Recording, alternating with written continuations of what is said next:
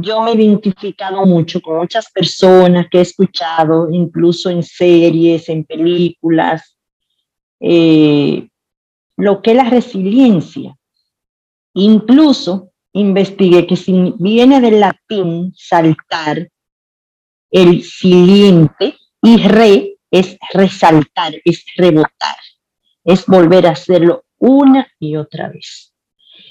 A medida que iba pasando el tiempo y han pasado los años, hoy yo me siento sumamente orgullosa de haber sido resiliente. Yo no lo hice pensando, me salió.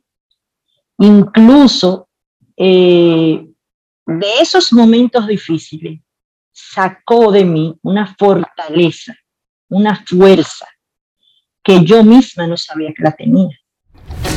Bienvenido, bienvenida a este espacio de escucha activa, donde vinimos a contar historias, donde has llegado a conectar con tu alma, donde podrás descubrir en ti respuestas para la vida. Gracias por ser parte de Corazonando Podcast. Hello, hello, hello. Bienvenidos seamos todos a este espacio para hablar y escuchar con el corazón. Yo soy Leonelda Castillo y hoy, a pesar de estar apaleada, como decimos en buen dominicano, me siento sumamente feliz porque voy a corazonar con Laura, contigo que nos escuchas y con una invitada que para mí es súper especial. Así que bienvenidos sean todos. Cuéntanos, Laurita. Hello, Leo, yo también súper emocionada. Eh, Laura, por este lado, también como sintiéndome siempre curiosa. Yo amo estas conversaciones porque me permiten ejercitar eso que, que amo, que es estar curiosa de las historias y, de las personas que tengo enfrente de mí. Y bueno, de esta persona que yo la sigo por las redes y creo que una gran storyteller, contadora de historias innata, diría yo, y que me encanta, me encanta seguir porque eh, es de la poca persona que yo leo su caption entero.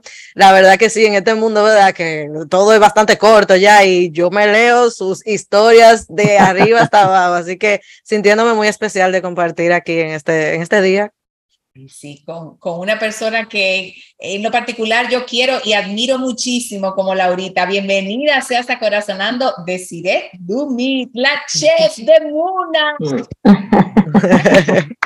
Voy a decir hola, hola, hola con ustedes. Buenas tardes. Primero quiero agradecerles la invitación que me encantó y de una vez dije que sí.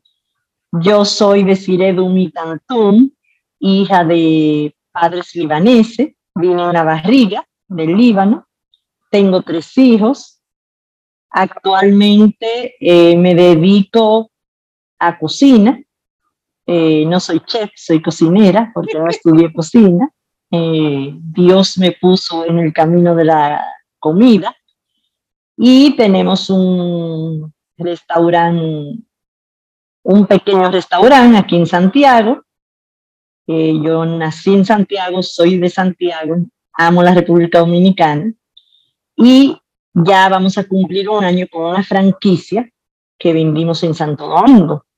Igualmente, tengo, eh, una nació, ya va a tener cinco años. primero empecé cocinando para catering, dando clases de etiqueta y protocolo, y eh, hago buffet y comida y de todo un poco de todo, que sea de cocina. Wow, wow, wow. Eh, deciré yo, eh, tenemos historias que para mí resultan hasta curiosas porque no somos amigas así de manera literal, no, no nos juntamos comúnmente, pero tenemos un tipo de conexión muy especial que para mí yo la veo como un regalo cuando Dios, la vida, te, la da, que me imagino que ustedes saben de lo que estoy hablando, una persona que no es tan cercana a ti, pero que con la que tú te atreves a conectar, eh, es, es como un tesorito. Entonces, por eso yo valoro todavía más su presencia aquí. Eh, y voy a comenzar atreviéndome a contar una historia, eh, una de las primeras que tengo con Desiree hace muchísimos años, yo no sé cuántos, a mí me invitaron a una actividad que recuerdo que era un, lanzamiento en una agencia de viajes de una persona que quiero mucho. Eh, yo que no soy mucho de ir a actividades, me acuerdo que con la ropa que tenía, como cuando tú acabas así medio explotado, tipo 6 de la tarde, y dices, no, pero déjame ir a dar la cara por mi amiga. Eh, y de repente, con una de las pocas personas que yo conocía, eh, me topo que es con Desiree. Señor, y Desiree, yo no paramos una al ladito de la otra. Y ella me contó muy bajito, casi sin darme mucho detalle, pero lo que me encantó fue que yo la entendí completamente, eh, que estaba pasando por un tiempo muy duro en su vida. Me dijo algo como, ay amiga, tú no te imaginas por todo lo que yo he pasado. Y con esa misma confianza y hasta cierto punto, te digo, sin sorprenderme, yo le respondí, ay amiga, ¿y cómo yo te puedo decir a ti que yo apuesto a ti?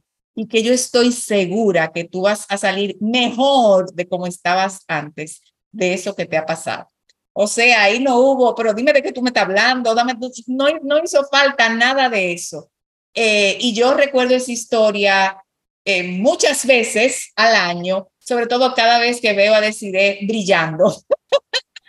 Eh, y creo que quizás por eso el universo quiso que la trajéramos a sonar con nosotros precisamente para hablar de un tema que más que estar en boga, es un tema que yo pienso que, que tenemos que hablarlo más, que es la resiliencia. Aquí vamos a contar historias sobre eh, qué significa ser resiliente. Y para eso contamos con la mejor invitada, Desiree Dumit en Corazón.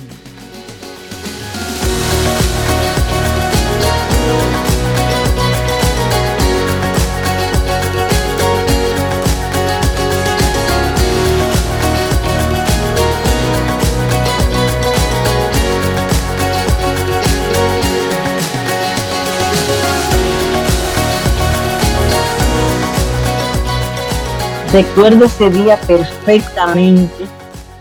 Ya debe hacer casi 10 años, si un poquito más. Yo he perdido un poco la noción del tiempo. Y cuando yo escuché, o no que escuché, porque uno desde el colegio sabe, que alguien me dijo que yo tenía la cualidad de ser resiliente, yo me quedé como, yo tendré esa cualidad y qué, qué es eso. Y leí y era justo empezando eh, los momentos más difíciles que yo pasé. Y cuando tú me preguntaste qué resonaba, es que, como tú dices, como está en boga, yo me he identificado mucho con muchas personas que he escuchado, incluso en series, en películas, eh, lo que es la resiliencia. Incluso investigué que si viene del latín saltar, el siliente y re es resaltar, es rebotar, es volver a hacerlo una y otra vez. A medida que iba pasando el tiempo y han pasado los años, hoy yo me siento sumamente orgullosa de haber sido resiliente. Yo no lo hice pensando, me salió. Incluso eh, de esos momentos difíciles sacó de mí una fortaleza, una fuerza que yo misma no sabía que la tenía. Incluso aprender a decir no y a saber lo que yo no quería en mi vida, ni a quienes no quería en mi vida, aunque habían estado conmigo toda la vida. Entonces, para mí, resiliente, que me considero totalmente, no es que tú naces. Mucha gente dice, no, que con eso se nace. No, tú lo puedes ir fortaleciendo, tú lo puedes ir creando, tú lo puedes ir desarrollando. Y como le digo a muchísima gente, ojalá a nadie tenga que pasar nada en la vida, pero por algo generalmente los seres humanos pasamos. Para uno, una cosa es más fuerte, para otros no, no es tan fuerte, pero a mí me llegó todo junto. Y lo único que yo tenía en mi mente no era lo que se hablaba, ni lo que yo estaba pasando, era que yo tenía que demostrarle a mis tres hijos que sí, que se puede uno caer, que uno se puede equivocar, que uno puede cometer errores, que no debe ser no debe ser. que también te llegan imprevistos que tú no los esperas en la vida. Eso también, pero lo bonito de todo esto es tú enfrentarlo, afrontarlo, dar la cara y decir, esto va a pasar. Y que uno se debe levantar. Y no es que es que dicen, ah, pero que es fácil o es muy difícil. No, no, no. Es, yo me puse en mi mente demostrarle a mis tres hijos que sí se podía. Y sobre todo, aquellas personas como tú, que sin ser amiga, apostaban a mí. Entonces, eh, yo no quería defraudarlo y yo quería que mis hijos anduviesen por la calle con su cabeza en alto, no con una mamá que había cometido errores, que se había equivocado y que se había vuelto, eh, vamos a decir, que no caí en depresión, pero que hubiese fácilmente caído en una depresión, una cama, y eso era lo que yo no quería demostrarle a ellos, sino que ellos se sintieran orgullosos de mí. Wow. Eh, me encanta escuchar, de hecho, sin saberlo, respondiste lo que iba a ser mi primera pregunta de en qué momento te diste cuenta por primera vez de que eras una persona resiliente pero escuchándote hablar de cómo asumiste esa cualidad en tu vida eh, y escuchando tu introducción, que siempre menciona a papá y a mamá y de dónde venimos. Hoy, hoy aprendí por primera vez que llegaste en la barriguita de mamá, pero siempre, siempre, siempre que te escucho presentarte, está esa conciencia, esa honra de que yo estoy aquí gracias a dos personas que vinieron de muy lejos. Entonces, eh, en, en este caso, en tu caso, yo quiero que tú me cuentes una historia de papá o de mamá eh, y, y, su resiliencia. ¿Cómo, ¿Cómo viste tú a papá o a mamá siendo resilientes?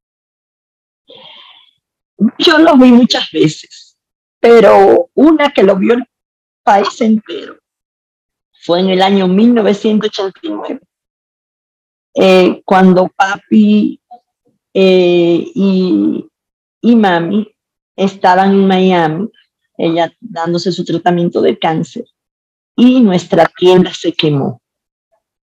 Se quemó enterita. Yo pensé dentro de mis adentros a papi le iba a dar un ataque al corazón cuando se enterara. Incluso en aquel momento se asignó una persona muy amiga de él, eh, de un ministro, bueno, fue mentira, fue el presidente Joaquín Balaguer quien lo llamó a darle la noticia.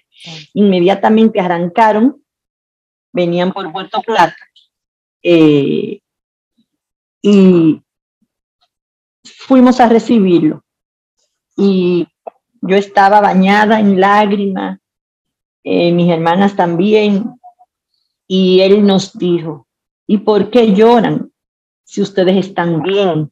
No les pasó nada. Y mami dijo, siempre les he dicho que lo que es hierro y lo que es lo que se puede volver a construir, no hay problema. Y cuando llegamos, esa cara de ellos dos, viendo su tienda en el suelo, quemada en fuego, todo, absolutamente todo, papeles, dinero, todo, caja fuerte, todo, todo, todo, todo. Mami lo abrazó y le dijo, esta es la hora que esperamos y lo vivíamos postergando de hacer una tienda nueva, más bonita y más moderna. Con lo poco que se salvó de un almacén, papi en la terraza de la casa, abrió su tienda, en ese tiempo no había redes, llamó a sus mejores clientes, se fue regando la voz y en la casa seguíamos trabajando.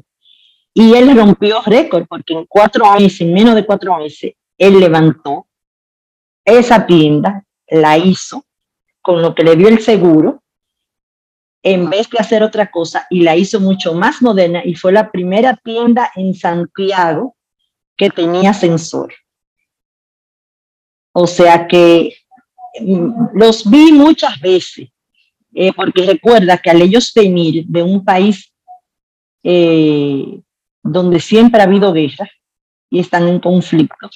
No fue muchas, no fue pocas, perdón, las veces que nos desmontaban de los aviones porque había una bomba o explotaba una bomba en el mismo sitio que estábamos ya, ya de paseo y teníamos todos que separarnos.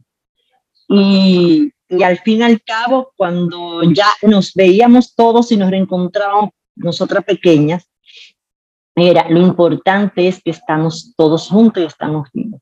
Entonces, el crecer así, yo no le tengo miedo a nada. Yo sí te puedo decir que viví una vida de reina, de princesa, pero salirme de mi vida de zona de confort no fue difícil.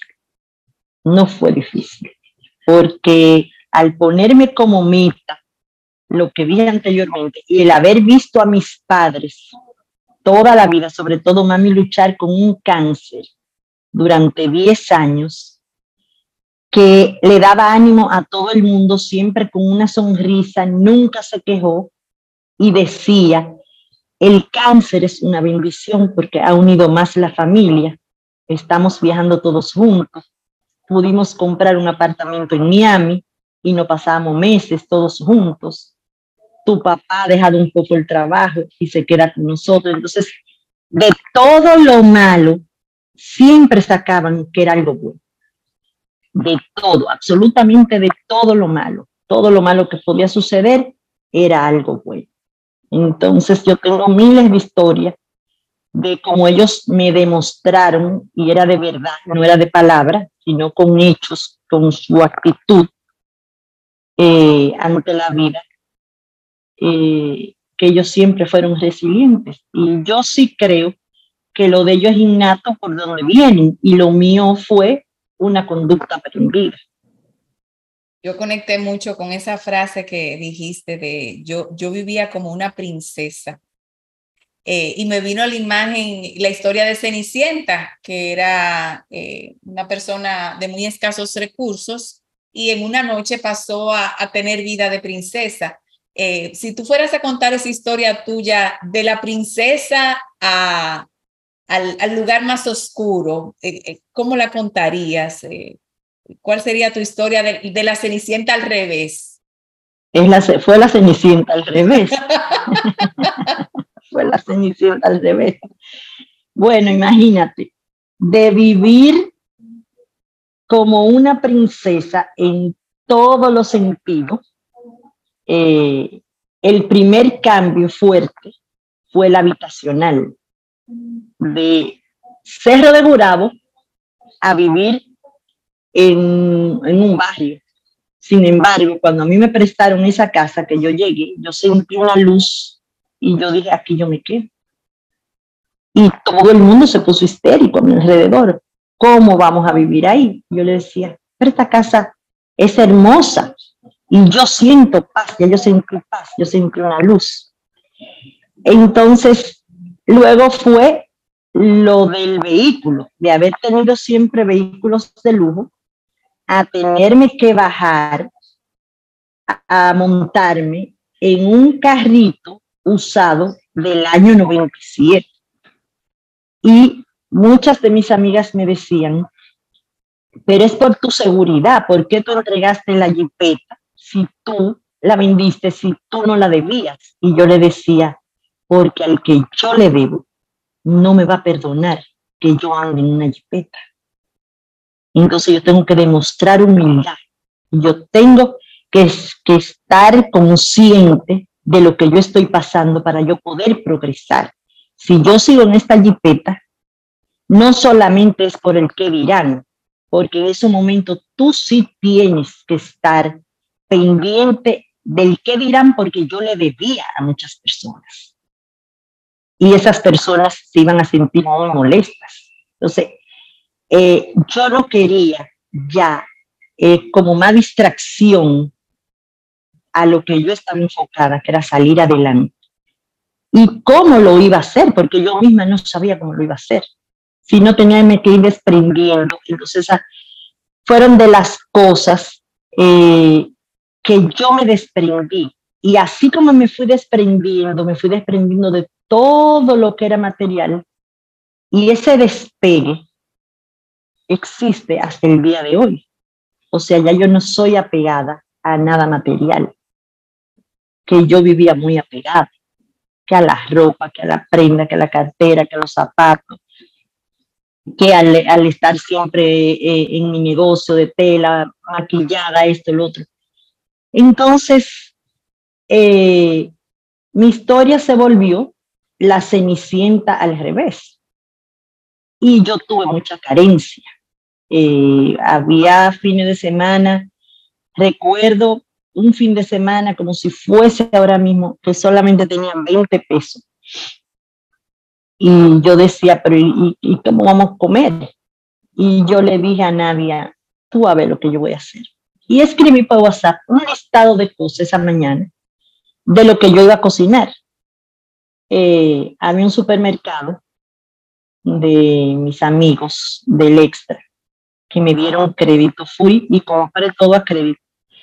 Y yo trabajé ese día, desde las 9 de la mañana hasta las 11 de la noche entregando pedidos, porque eso lo mandé a todos mis contactos y la gente fue a comprar. Y al final de la noche, no sé si nadie recuerda, voy a contar el dinero, teníamos 33 mil pesos. O sea que cada vez yo me daba cuenta que sí yo podía dar un paso adelante un paso adelante. Entonces, eh, sí, como tú lo dices, eh, yo leí un cuento, una historia, un libro, La princesa que creí en los cuentos de hadas. Y yo sigo creyendo en los cuentos de hadas. Y a mí no me molestó eh, pasar de la cenicienta, de la princesa a la cenicienta sin nada.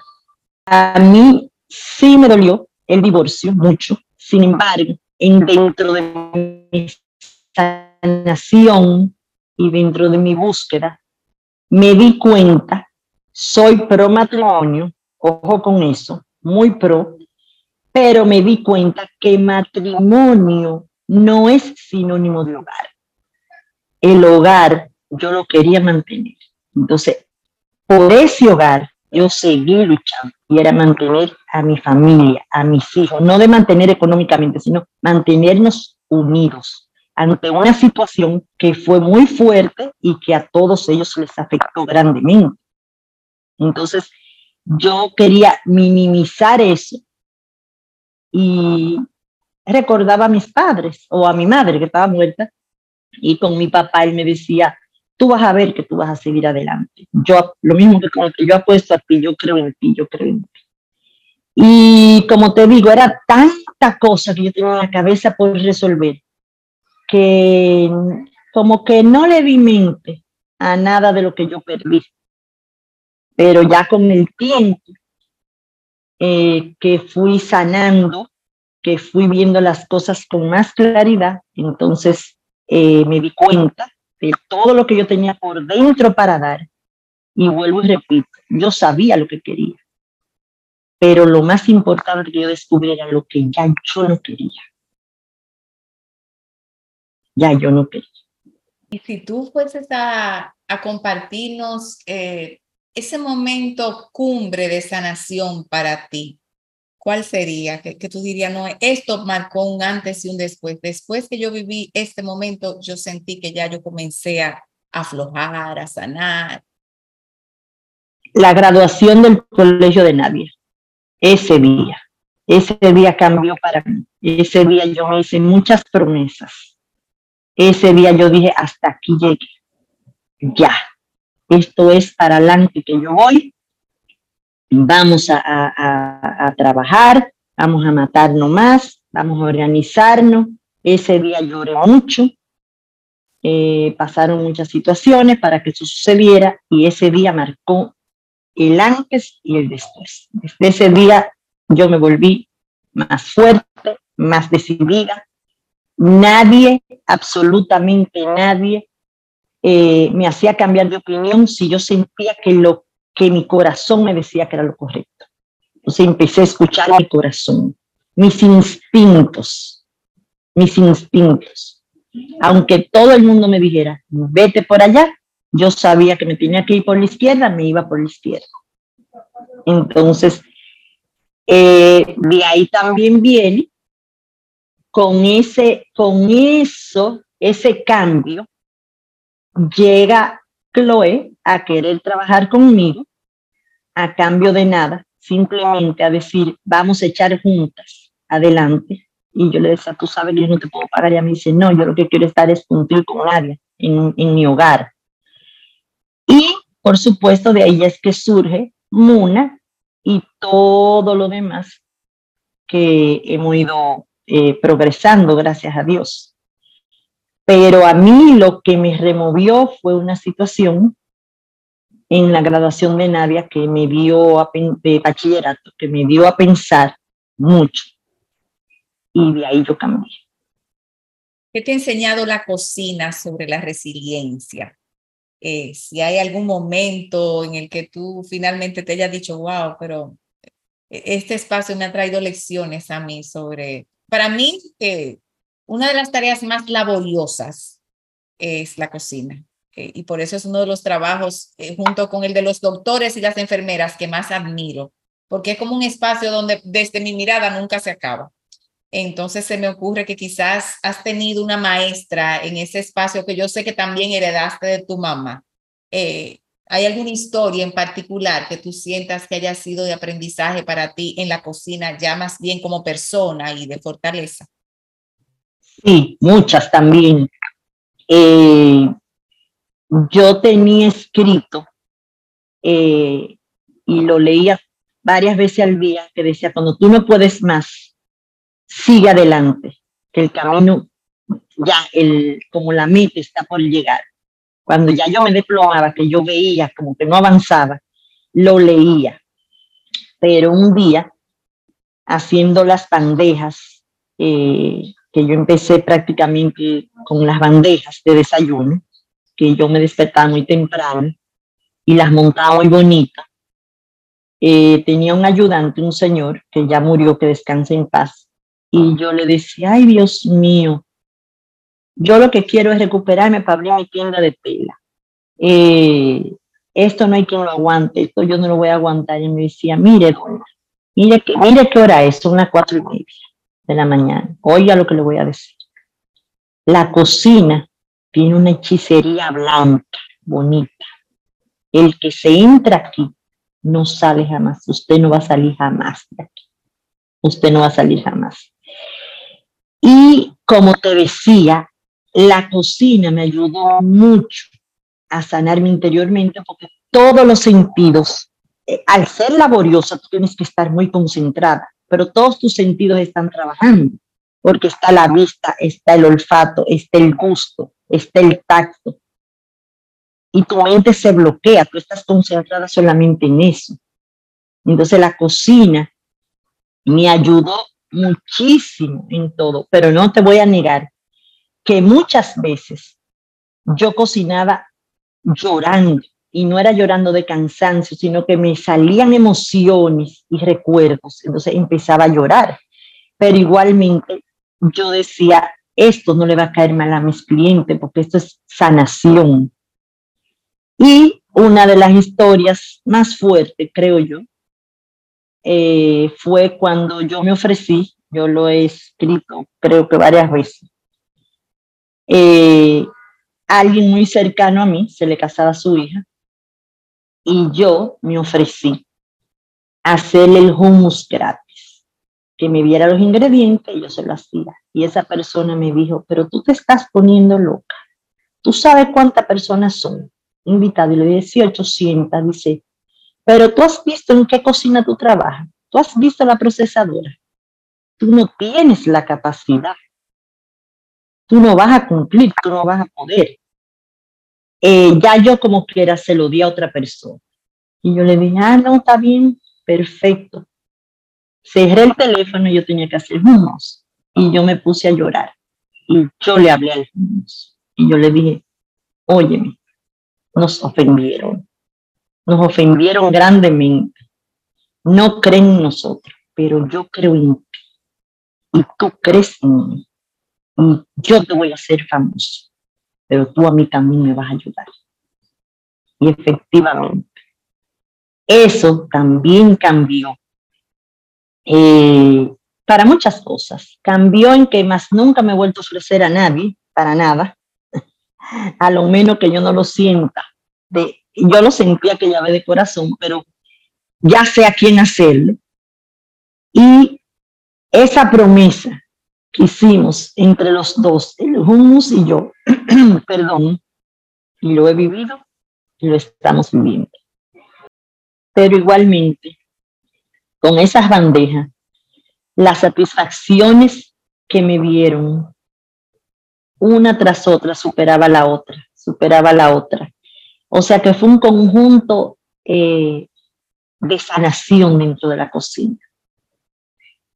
Eh, yo me sentía ante toda esta nubelosa negra a mi alrededor, ante todos los comentarios que yo no escuché, gracias a Dios, ante las miradas que me esquivaban de personas que yo quería en el supermercado, ante ya echarme a un lado, y yo jamás recibí una invitación de nadie, eh, de la que eran mis amistades, entre comillas, venían otras bendiciones por otro lado, que me daban más satisfacción, como por ejemplo, personas que no me conocían, que me pedían una bandeja de desayuno para su esposo, que tenía que estar a las 5 de la mañana y me daban la clave para entrar a su apartamento o a su penthouse o a su casa. Y yo me quedaba, wow, y esa persona no me conoce y confía en mí. Y eso sucedió muchas veces. Entonces, eh, parejas que se casaron por mí o por la bandeja que yo la llevaba. Y me decían, pero ¿quién envió esta belleza? Yo le decía, yo no sé, me encargaron, nena. Incluso eh, me lo eh, sé de tres parejas y las tres, dos fueron a Muna a decírmelo y una que siguen siendo súper cliente mío, eh, me lo viven diciendo. O sea que Dios te quita, pero te va quitando, pero para darte más bendiciones. En el momento uno no lo ve, uno no lo cree. Y por eso yo siempre digo que le escriben sobre renglones torcidos. En el momento no se ve, pero luego tú lo ves. Y ser resiliente para mí es eso, lo que yo vi en mis padres, tener una actitud positiva todo el tiempo, ante cualquier circunstancia. Y sí, se puede, vamos a salir adelante, esto se puede resolver, esto se puede arreglar, pero es la actitud positiva. ¿Cómo lo remedio? Y ahí entra la mano de Dios que te da la sabiduría para tú resolverlo, que te ilumina. Entonces, eh, yo menciono por eso mucho a mami y a papi, porque ellos fueron grandes maestros en mi vida y todavía yo los siento. Y le doy demasiado gracias a Dios por haber tenido a mis padres y a mami por haberme enseñado a cocinar, porque lo que papá Dios quería de mí es lo que yo soy hoy, no lo que yo era antes. Él no quería esa princesa, él quería una reina, pero en otra cosa. Precisamente eso te iba yo a preguntar, porque a mí me luce que es más como una, una cenicienta que que se volvió reina luego. Háblame de ese momento, cuéntame de ese momento donde tú ya te diste cuenta que tú estabas reinando no por prenda, no por lujo, sino por, por, por otras cosas. Cuéntame, cuéntame la historia de ese momento. Cuando papi, poco antes de morir, me dijo, tú sabías que tú eras una reina. Tú sabías que tus manos están bendecidas. Tú sabías que yo pido mucho eso y cuando yo me vaya de este mundo, a ti te va a ir mejor, porque ya yo ahí voy a obligar a Santo Charville, que es nuestro santo patrón, y a Dios, a la Virgen junto con tu mamá, lo vamos a obligar de que tú vas a ser una reina, pero no reina de teneres, reina porque tú vas a brillar tanto y vas a dar tanto con tus manos que las personas van a estar siempre felices. Tú vas a dar mucha felicidad, pero ya de hecho tú eres una reina y yo me siento muy orgulloso. Entonces él me decía, ¿en qué momento aprendiste a cocinar que no me di cuenta? Mírame a mí de ochenta y pico de años comiendo tu comida y me cae bien. Entonces ahí fue que yo me di cuenta que dije, wow, lo logré. Te coronó. Lo logré. El, me el coronó. te coronó. Él me coronó. Wow, wow, wow. Qué belleza. Wow. Me sentí muy honrada. Y el otro día viendo una película que no recuerdo cuál era, yo nos recordaba que las bendiciones y la prosperidad vienen del Padre. Vienen del Padre. Entonces, eh, él en sus últimos dos años de vida no había un bien que no me bendijera y bendecía mis manos. Wow, si usted está en shock, yo también. wow, wow, wow. Wow, eso es lo único que yo puedo decir en este momento. Llegó el momento de resonar, eh, ese momento que, que yo amo y que yo sé que ya pues queremos todos. Eh, es casi como quien dice parte de mi vida y, y, ese momento consiste en imágenes que te han llegado escuchando las maravillosas historias de Desiree, sensaciones incluso, incluso nuevas historias, historias que, que conectan contigo y que salen de tu corazón. Este es el momento de, de hacerlo y así que nada, resonar.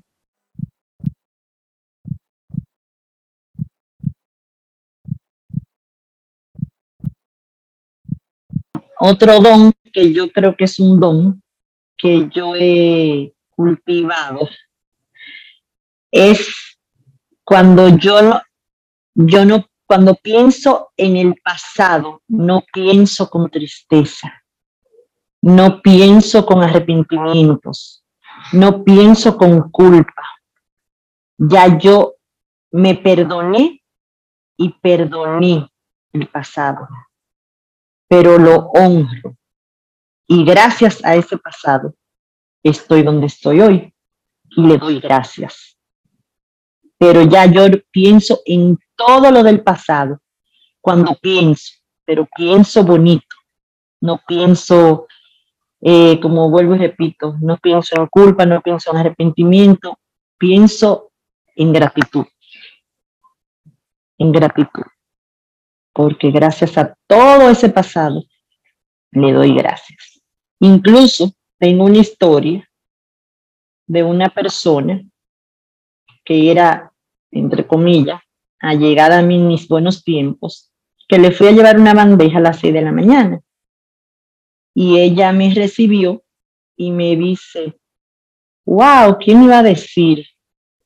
La que era una reina, hoy es como una sirvienta para uno que viene y trae las cosas y te limpia y te arregla. Y yo le dije, claro que sí. Y gracias a haber sido una reina, hoy yo puedo hacer todas estas bellezas y todas esas cosas, porque ahí fue que las aprendí. Y no me ofendí. Sabes que desde que contaste tu primera historia, eh, yo me engranojé eh, la sensación que me vino, y no es la primera vez, yo tuve el privilegio de escucharte hablar en el panel eh, que celebra a la mujer, eh, que hace en todos los años para el Día de la Mujer. Tú participaste un año y yo me quedé como estoy hoy, con la boca abierta, pero oye, ¿cuál es la sensación? Yo siento que cuando tú hablas es como si tú te quitaras la ropa y te desnudaras ante la presencia de las personas que, que estamos ahí. Eh, y para mí, decir que eso es un regalo, me quedo corta. Yo no sé si tú estás consciente de, de qué lo haces, de cómo lo haces, de no sé ni siquiera qué te da la fuerza, hablando de ser resiliente, pero en mi experiencia, esa es la sensación, es como, wow, esta mujer llega y ella se pum, pum, pum, se quita todo lo que tiene encima eh, y lo que te entrega es su alma, su ser. Eh. Entonces, como que ante, ante esa presencia tuya, eh, que ahora te digo yo, para mí es de reina, uno, uno, no puede hacer otra cosa que quedarse con la boca abierta, en admiración, pero ni siquiera ni con un dejo de orgullo, es, como una admiración combinada con humildad, porque a veces tú, precisamente porque ves al otro allá arriba en un sitial, como que tú te dices, wow, yo quisiera ser como esta persona, pero en el caso tuyo, no es eso, es como que esa humanidad tan, tan sentida, eh, a mí me dice, eh, tú tienes de eso que ella tiene, o tú puedes, o hay como una igualdad. Eh, y, para mí es eh, súper interesante, una vez más, eh, ser parte de esa experiencia de sentir cómo una persona puede llegar, pum, pum, pum, pum, y desnudarse ante ti. Eh, que ahora, atando cabos, fue lo mismo que tú hiciste ese día cuando nos no topamos en esa actividad. y también, al tú mencionar la tienda, porque deciré como su papá tuvo una tienda de, de telas muy famosa aquí en Santiago, yo no, nunca he sido una compradora de tela, eh, pero sí, las pocas veces que me tocaba comprar tela, pues iba a tu tienda y a mí nunca se me va a olvidar esa imagen tuya, eh, que yo no bien pisaba la tienda y ya de donde tú estuvieras, tú me estabas saludando y dando una importancia, por poner una palabra, como cliente, como persona que, que tú querías servir, que yo sentía que no era una postura. Señores, y eso es grande. Eh, porque uno vive en un mundo donde el rol muchas veces es que marca la tónica de la interacción. Y yo nunca me sentí como que tú me estabas tratando como una gente que te iba a comprar cinco lladas de tele. Eh, y, y, y, todo eso como que yo lo pude revivir hoy. Luego hubo una época que ya yo no sé ni ubicarla, donde por alguna razón yo me enteré de que tú dabas clases de etiqueta y protocolo. Eh, y me acuerdo que era en preparación por un crucero con mis hijos que estaban chiquitos, eh, que yo te dije, ay, pero mira, deciré quizá, y tú con aquel placer me dijiste, pero claro, yo voy. Pero no fue que tú viniste, no, tú viniste, trajiste la cena, pusiste la mesa. Eh, o sea, yo creo que definitivamente yo me llevé más de la experiencia de observarte haciendo todo eso que de lo mismo que tú pudiste haber enseñado sobre la cubertería y, y todo lo que tiene que ver con eso. Y es como si para mí eh, tú siempre has sido un diamante, eh, pero es como, como, wow, y ella se va a seguir puliendo más todavía. y recordé inclusive esa casita que creo que era la que describías, lo asumo porque si no es esa, luego en un momento que me tocó irte a visitar como cliente, me di cuenta que vivías retirado eh, y, y, me dijiste con aquella sonrisa de oreja a oreja, mira, si tú quieres hacer un can en cualquier momento, esta casa tuya, tú nada más tienes que traer la gente y yo me ocupo del resto. E, era como, como una persona, independientemente de dónde esté ubicada, puede llenarse de luz y decirle a los otros, cojo para acá, que yo lo lleno de luz también y yo me ocupo de todo. Eh, todo eso, según yo te escuchaba eh, hablar, eh, me llegaba y luego, eh, y, por eso esa resonancia como con esa cenicienta, eh, pero una cenicienta feliz. para mí esa cenicienta que le cantaba a los pajaritos, que, que tenía como esa gracia que ese príncipe vio en ella y que en este caso tu papá, wow, qué gusto. antes de irse de este planeta, pudo ser testigo de ella también y hasta nombrarla y, y decirte, y como te dije, coronarte eh, entonces, claro que uno no quiere pasar por, por pruebas, como, como decimos comúnmente, pero si todo lo que has, te ha llevado aquí, eh, te ha llevado a seguirte puliendo de esa manera, pues sí, bendito sea. Y, y, bendito sea Dios que yo puedo ser testigo de, de, eso en el día de hoy, en diferentes facetas, porque vuelvo y te digo, lo que provoca en mí es como, wow, eh, yo también puedo. Eh, y, y bueno, resueno con muchas otras cosas más, pero por ahora ahí lo voy a dejar. Gracias, gracias por el regalo de tus historias. Sí, no, y tú sabes también, yo debo darle gracias a cada madre que confió en dejarme sus hijos. Los niños me ayudaron mucho a sanar, porque ese, ese abrazo a su tía Deji cuando llegaban de etiqueta a la clase de etiqueta y protocolo, que no se querían ir. Primero no querían llegar y después ya no se querían ir y no querían que se terminara esos besos, esos abrazos, eso decirme tantas cosas bonitas, eh, me ayudaron mucho, me ayudaron mucho porque eran sinceros y ellos me encontraban bella, ellos me decían, tía, que tú eres la tía más bella del mundo, entonces eh, les gustaba lo que yo le daba, lo que yo le enseñaba. Y hoy por hoy los veo en la calle y el relajo es que yo vi limpiar de ellos y yo ya no me acuerdo de ellos, pero yo le digo, ustedes solo se pusieron viejos porque ustedes me reconocen a mí, no yo a ustedes. Wow, de verdad, yo sigo en shock. Eh, mm, creo que una de las primeras veces que yo no tengo como claras mis resonancias, diría yo, porque es, es como un todo es como que ya yo, ya yo no estoy resonando ni siquiera con tus historias, sino contigo. Es como estoy resonando con la persona en sí. Em, con, con la historia de Leo y, que, que, tiene que ver contigo, que luego contaste también tu, pues, tu versión de cuando se encontraron en esa eh, actividad, que, que se desnudaron sin decir mucho y que simplemente se entendieron y eso es lo que necesitaban tal vez ambas me dio como esa sensación de que a veces uno está como, bueno, pues sí, en, lugares oscuros, ¿verdad? De su vida, pero que el universo o Dios, como tú le quieras llamar, eh, siempre te estás sosteniendo y eso puede venir de muchas formas, eso puede venir de la naturaleza, eso puede venir de una gente que tú ni hablas, eh, un día normal y corriente en una actividad. Eh, siento que son esos momentos que uno se recuerda de que uno no está solo, que aunque uno lo crea en ese momento, realmente uno no está solo y, una palabra de otra persona puede ser como, yo no sé, como lo, que tú necesitabas. O sea, siento que, que esos momentos me recuerdan y escuchándola que es más simple a veces de lo que uno cree. Eh, como que a veces uno está esperando que esta persona sea que diga algo o que la vida ya te dé la respuesta. Y muchas veces es eso, eh, una frasecita, tú puedes, eh, y ya, eso puede hacer que, pues bueno, que se recuerde después de 10 años. Eh, pasan muchísimas cosas grandísimas y uno se acuerda de eso. Entonces, como que me hace sentir como que no estamos solos, mm, digo yo. Eso resoné muchísimo.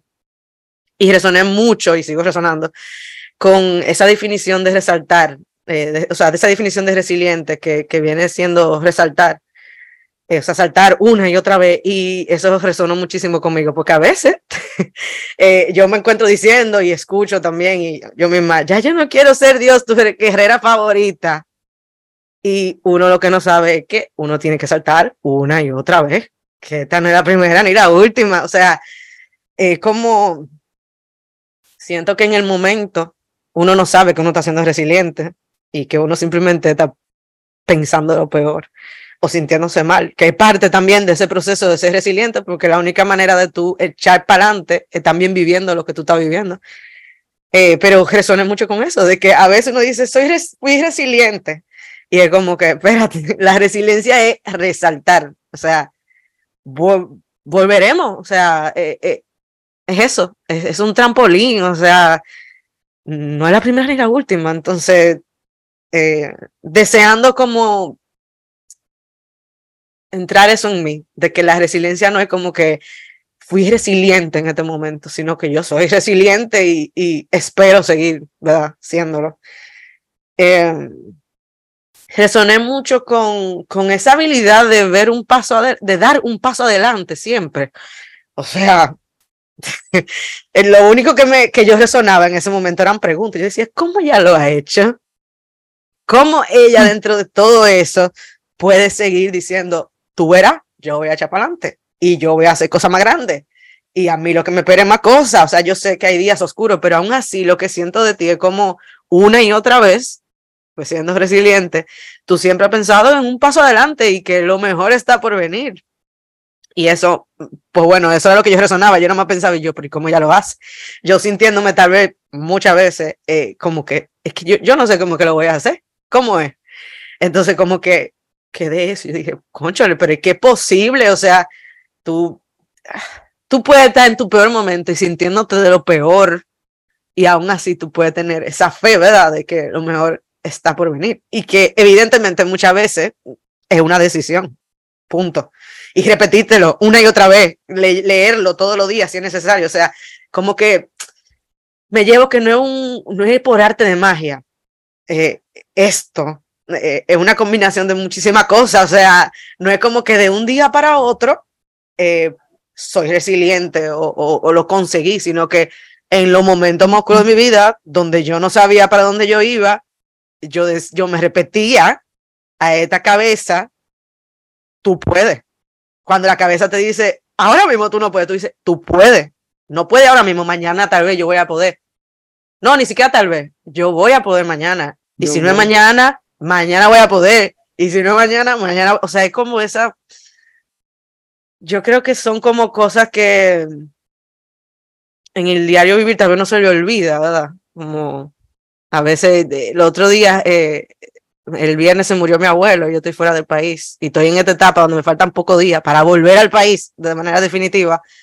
Y yo decía, yo, yo tenía rabia, yo decía, otra cosa más. O sea, yo, yo decía, pero otra cosa más. Entonces como que resoné mucho con todo lo que decía, porque era como que, pues sí, un paso adelante ya, o sea, pasó esto hoy, te puedes sentir como tú quieras y evidentemente eso hice, pero mañana otro paso, otro día y seguiremos adelante. Y evidentemente ahí es que entra como que no es por arte de magia, es que tú tienes que vivir pues esos momentos para poder tú decir, pues bueno, mañana seguiremos.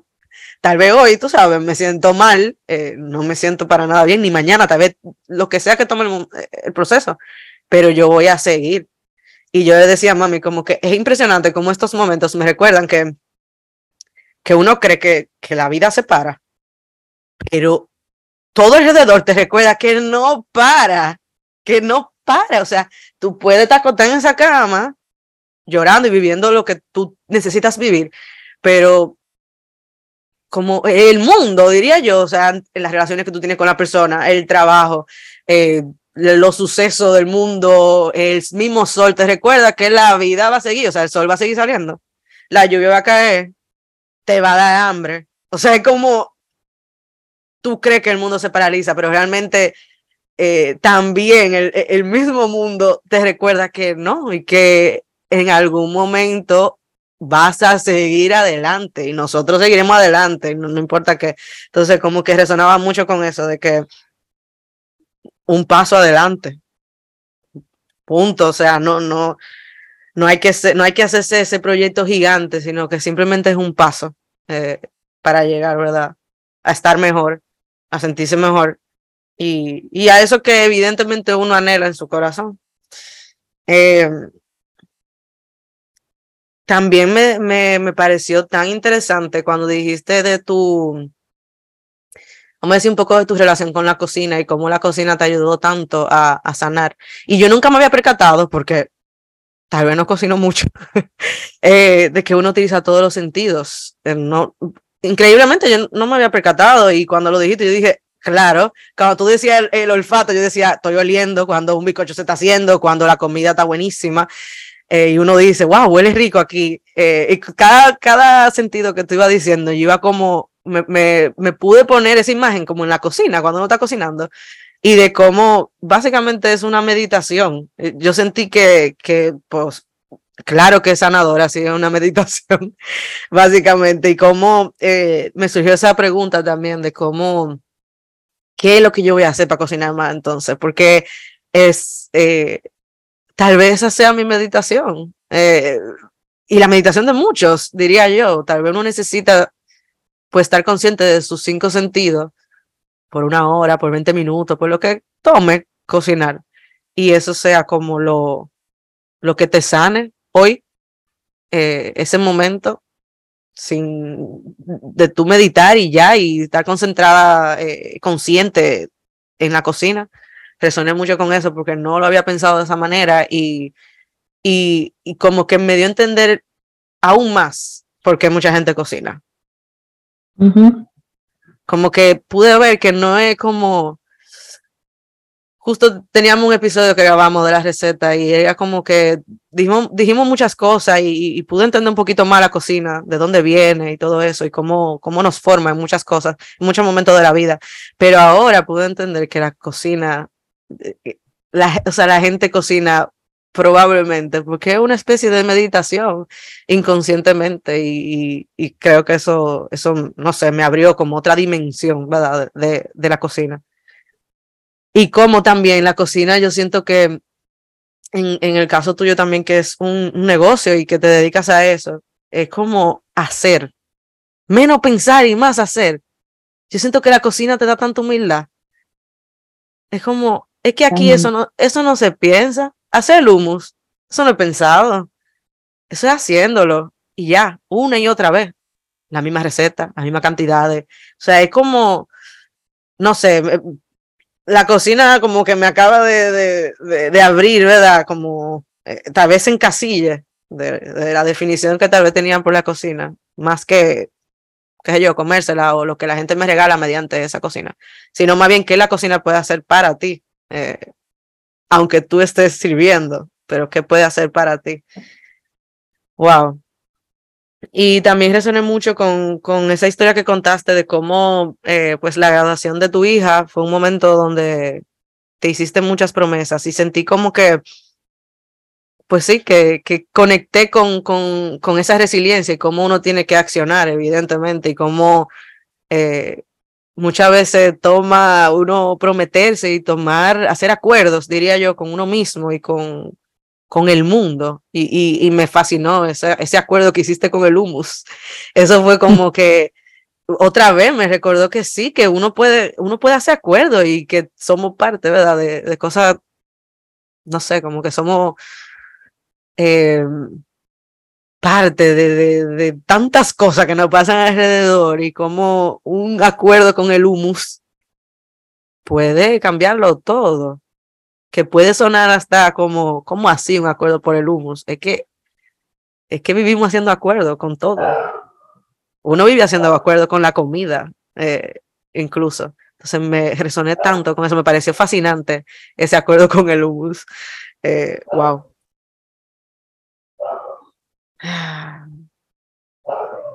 También resoné mucho con que el matrimonio no es sinónimo de hogar. Y, yo no sé por qué, la verdad fue como que me pareció un descubrimiento, diría yo, no, no estoy casada, pero bueno, mis padres tienen un hermoso matrimonio. Y, y ahora de adulta es como que pude resonar con eso que dijiste, así como ver, porque yo siento que durante toda mi vida o, o desde pequeña uno ve a los padres como que, ah, ok, mis padres que están juntos, eh, están casados, pero uno no, no lo ve, yo creo, hasta que uno es adulto, que, que sí, que es una decisión de todos los días y que el hogar va más allá que, que eso. Yo no sé ni cómo explicarlo con palabras, sino que yo solamente sentí que me hizo sentido eso, esa frase que dijiste.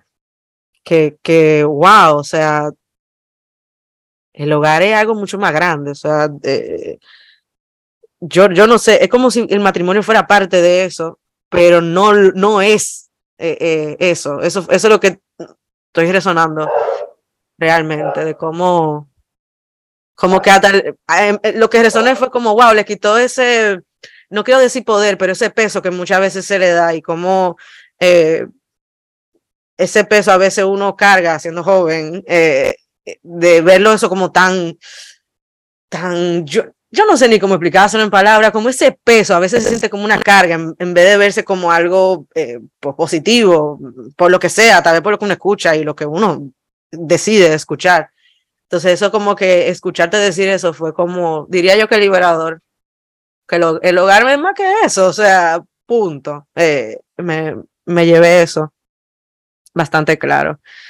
Y nada, aquí pudiéramos evidentemente amanecer eh, encantada de tus historias. Eh, diría yo que sintiéndome privilegiada de, ver cómo otra persona tiene la capacidad de desnudarse, como dice, dice Leo, y que, y que, wow, cuánta humildad uno tiene que tener para hacer eso. Creo que, que también me llevó eso.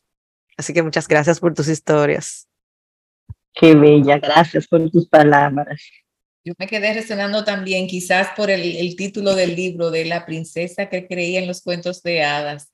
Eh, y esa imagen de la mujer y sobre todo la mujer latina que espera siempre ser rescatada eh, y pensando en, cómo muchas mujeres viven esa experiencia de, de dolor, de, de, poca posibilidad con una pareja eh, y cómo ¿Cómo en tu caso suena que tú te rescataste a ti misma? Totalmente. Totalmente. Totalmente. Me rescaté y lo que decía Laura, me hice muchos acuerdos conmigo misma. Eh, me prometí limpiar mi historia familiar, para que las futuras generaciones que vengan de mi parte, o sea, de mis tres hijos, estén limpios. Entonces, si yo tenía que pasar por lo que pasé para librarlos a ellos de ese tipo de situaciones, entonces ha sido más que bendecido. Pero mi único afán era limpiar y esos acuerdos yo lo tengo conmigo misma. Es que tú lo vas a hacer bien, vas a hacer vas a hacer perfecto. Incluso con tantas deudas, nunca, nunca, por más que me atacaran, les contestaba mal, les hablaba mal. Y cuando entregaba cada dinero o cada bono, yo le decía, en silencio, donde si ese dinero que le fuera para bien, pero yo nunca dije, ay, qué persona, qué broma, que no, no. Entonces, más que eh, sentirme agobiada, que sí me sentí, yo me comprometí conmigo misma a hacer muchas cosas y la cocina ha sido esencial porque me dio disciplina que yo no la tenía, me dio puntualidad, me dio obediencia, me dio eso mismo, con lágrimas, pero con una sonrisa hacia el cliente siempre. Solo aprendí de mi papá. Cada uno de ustedes que me llaman es un rey. Fue un rey en la tienda, fue un rey donde quiera, con cualquier trabajo que yo haga el cliente es el rey. Ahora andan por ahí diciendo que el cliente no siempre tiene la razón. Puede ser, pero para mí siempre va a tener la razón, porque es el que me da y el que me da el sostén del día a día. Entonces, aunque no la tenga, yo le busco la manera de dársela. Y a veces explicarle que las cosas no son así, pero sí tiene la razón. Entonces, yo me rescaté. Yo me rescaté eh, porque hubo muchos momentos en que, de hecho, ya yo estaba enterrada y hundida y me echaban más tierra. Entonces yo volvía y yo me, me, me visualizaba que me estaban echando más tierra y que yo me agarraba, me agarraba por las paredes y que, y que la luz estaba ahí y que yo iba a subir y que yo iba a subir, que yo, que yo iba a escalar y que me iba a quitar todo ese polvo y toda esa piel. Entonces fueron muchos compromisos que todavía los tengo y ya se han vuelto un estilo de vida. Se han vuelto un estilo de vida. Yo nunca eh, voy, y por eso le doy muchos consejos a mis hijos por mi experiencia vivida. Eh, y por eso me dedico y me entrego tanto a mis clientes porque yo hice ese compromiso. ese compromiso conmigo misma. Yo no me siento que yo tengo un negocio y que estoy ganando dinero. Yo siento que yo estoy trabajando para mí. O sea, que yo estoy preparando la comida para mí, para mi familia, que yo tengo, cuando yo voy a un hogar a montarle, yo creo que es que yo soy la que voy a recibir visitas y que me van a hacer el honor de venir. Entonces yo me transporto, yo no lo veo como en dinero, sino en, en que es para mí, para mi familia, que yo lo estoy haciendo. Tú sabes que aquí no se usa como uno traer historias de otros espacios, no es parte de las conversaciones con el corazón, pero por alguna extraña razón yo estoy resonando con una historia que yo no recuerdo el detalle, yo sí sé que la contaste en esa actividad de la mujer de Airén, que era una historia sobre un carro. ¿Tú recuerdas cuál fue? Fue, eh, fue la, la Mazda. Eh, cuando yo la vendí, a mí me llamaron una persona que podía vender el carro. Y yo le dije, venga a buscarlo. Yo no averigüé si me estaban dando lo correcto, si me estaban dando lo incorrecto. Le dije, venga a buscarlo, me dan el dinero, lo que usted considere, porque con eso yo voy a pagar una deuda. ¿Qué pasa? Que yo nunca supe quién compró el carro, no me interesó recibir el dinero, no pagué esa deuda que no sabía porque fue por medio de un intermediario, pagué esa deuda con la venta de la jipeta, que no la debía, por eso la pude vender de una vez. Y años más tarde, a mí me contratan para una actividad. Cuando yo llego a la actividad, a, la reunión en ese hogar, eh, eran personas muy conocidas, pero tenía años que no las veía. Y antes de empezar, el Señor, yo lo veo que él se pone nervioso y se emociona cuando me ve y me da un abrazo. Y yo decía, bueno, pero está como un poco, tal vez fuera de lugar, pensé yo, pero de una vez abrieron una botella de champán y yo le dije que no, que yo no, sino que nos íbamos a reunir, todos, éramos como, eran tres parejas y yo. yo le dije, no, yo no, no bebo mientras trabajo. No, pero una copita, no, yo no bebo mientras trabajo. Esa, eso ha sido también parte de mi compromiso conmigo mismo. Mientras yo trabajo, puede ser en la casa de mi hermana, yo no te bebo nada. Entonces, él sí dice, pues eh, yo te quiero enseñar algo, dame un minuto. Y me lleva a otra parte y me dice, mira decir, yo estoy engranojado. A la persona que tú le debías, eras a mí. Y yo me quedo en shock. Me dice, y yo supe el cuento de como tú dijiste, vengan a buscar la yepeta, que está libre, está limpia, véndanla como ustedes quieran. Si les sobra algo, me dan. Y si no, no importa.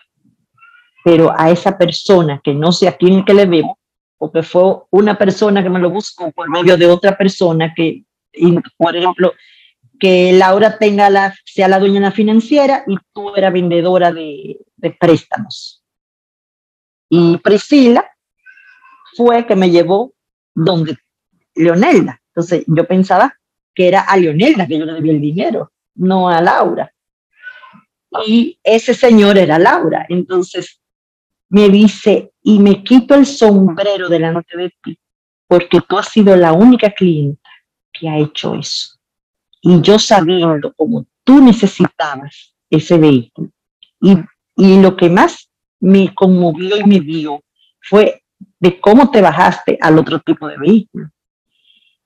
Mira Leonelda y Laura. Yo me tranqué en el baño a llorar. Y yo me arrodillé. Y yo dije, Dios mío, Dios mío, bendita la hora en que tú me iluminaste a hacer eso. Porque yo hubiese podido decir, no, yo no vendo mi jipeta. Eso no es verdad. Yo no le voy a pagar a que se aguante a esa persona. O querer seguir averiguando, poniendo pero.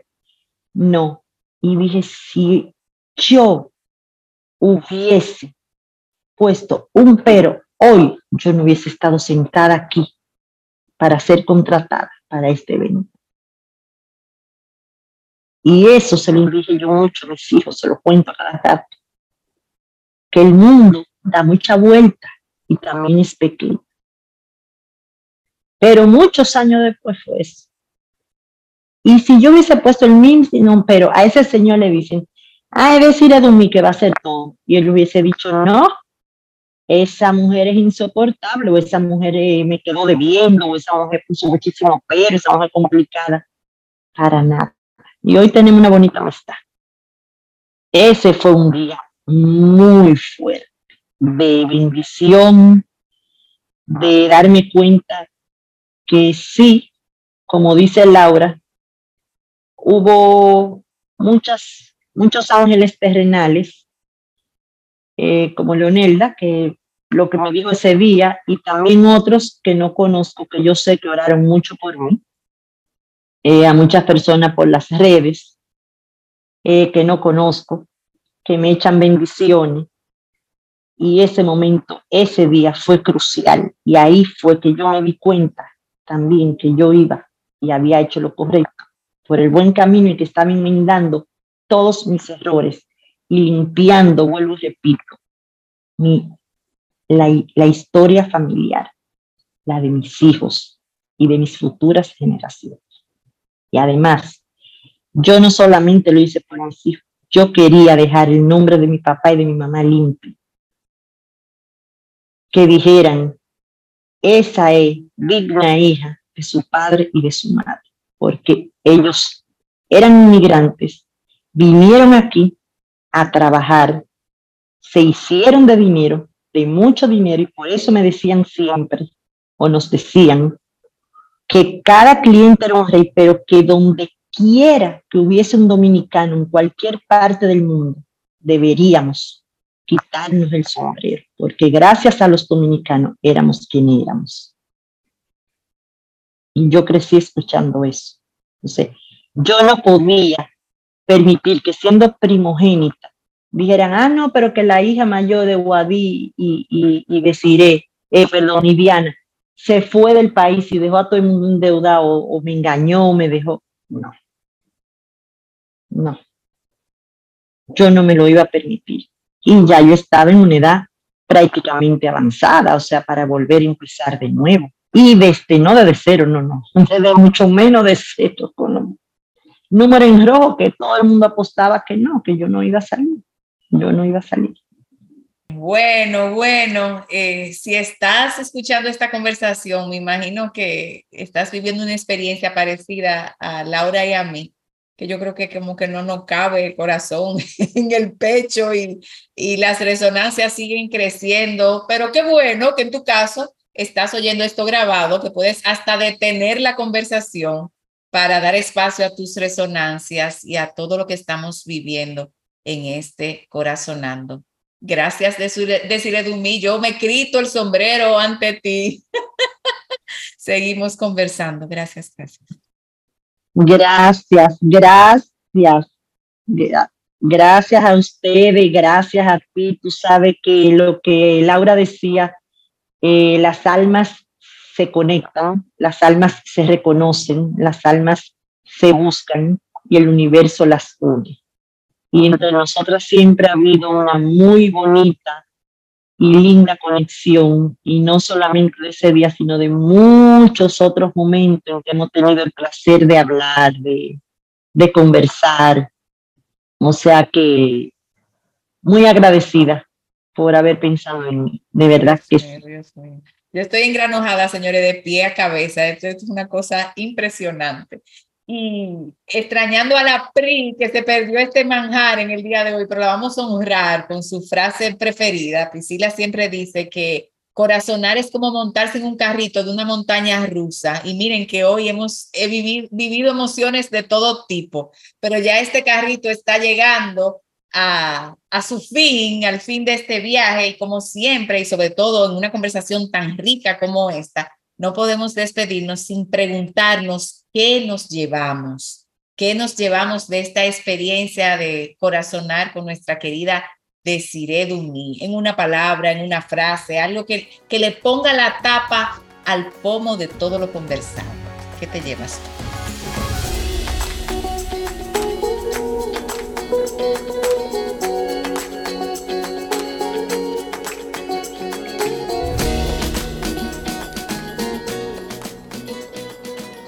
Gratitud. Bueno, pues primero que el carrito mío de la montaña rusa se fue para allá, para la estratosfera. Eso, eso, no está ni, eso no está ni montado ya en la montaña rusa, eso se fue. Eh, wow, que yo me llevo. Yo, es que yo no puedo como ni, ni, como un regalo, fue como que me trajeron un regalo y dijo, escucha, ve a ver, ¿qué, qué, qué, qué tú necesitas? Diría yo, ¿verdad? Como esa no sé, diría que respuestas, me llevo respuestas eh, de mi vida. Em, me llevo mucho como, pues sí, o sea, estamos todos conectados, pero también uno tiene que hacer acuerdo con uno mismo. Eh, cuando uno se escucha, uno, uno como, yo no sé, ni, ni es como por responsabilidad, por ser uno tan fiel con uno mismo, uno tiene que hacer acuerdo. Eh, entonces me llevo eso, como no, no, aunque, aunque yo lo sé y lo he repetido, como que con tus historias puedo ver que, que, que uno puede, o sea, uno puede. Y que cuando uno se dice que uno no puede, eh, ponerle atención a eso, porque como, como que tú no puedes. Tú, tú puedes y podrás. Y, cuando tú te llevas del corazón como tu brújula en la vida eh, y haces acuerdo para cumplir lo que ese corazón te dice, pues eventualmente tú, tú lo vas a sentir y que, que ese era el camino y que, y que estabas haciendo lo correcto. Y también me llevo paciencia, porque dentro de todo lo que yo he escuchado, hay que ser paciente pero no es paciente diciéndote tienes que ser paciente, no, no. Eso yo lo tengo que sentir, eh, esa, esa paciencia y contemplar. Eh, me llevo eso. Contemplación de mi propia vida, cómo tú ver eso, no quedarte como inmerso solamente en, en lo que estoy viviendo hoy, sino como, no, yo no, contemplar tu vida, tu, tu vida puede cambiar y puede eh, tus deseos se pueden cumplir. Siento que, que sí. Y que eso está dentro de ti. Al final, uno, se, uno cree que uno se convierte en lo que uno es, pero realmente uno es ya. Por eso siento que, que me llevo mucho esos acuerdos, que es como que ya tú sabes lo que tú eres. Ahora lo que tú tienes que hacer es hacer tus acuerdos, pues para conectar con eso y sentirte que, que, que sí, que lo que tú eres ya se está cumpliendo. Eh, y, puedes expresarlo, diría yo, al mundo. Entonces me llevo, me llevo eso. Bien claro. Eh, wow.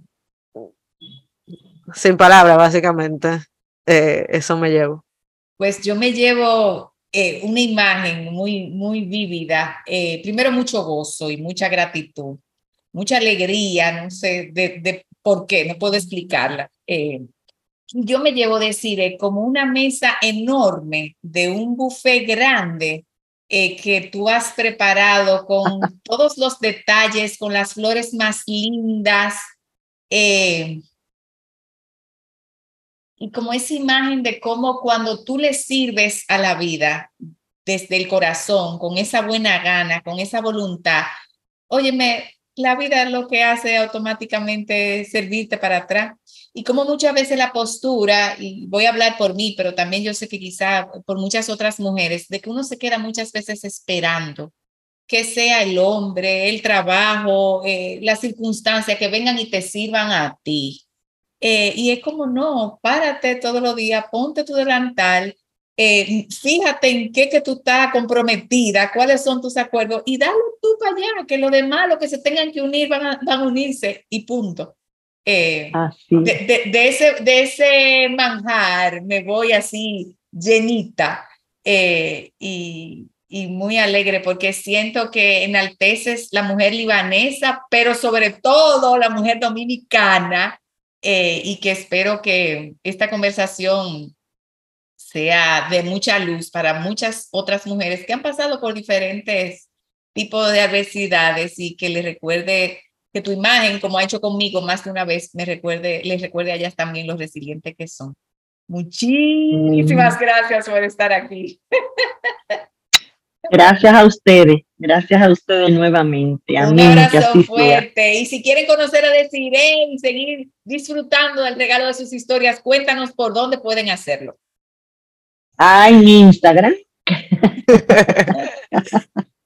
La Maison de BBA. Ahí yo, eso es un blog. A que sepa. Señores, pues gracias del alma por unirse a esta rica conversación y hasta un próximo corazón. Nos vemos, hasta la próxima. Muchísimas gracias por llegar hasta aquí. Si quieres saber más de nosotras, síguenos en arroba viviendo desde el corazón. Si quieres contarnos una historia, proponer una historia, proponer un tema, seguir resonando, puedes siempre escribirnos a nuestro nuevo correo corazonandopodcast.gmail.com. Bye, nos vemos.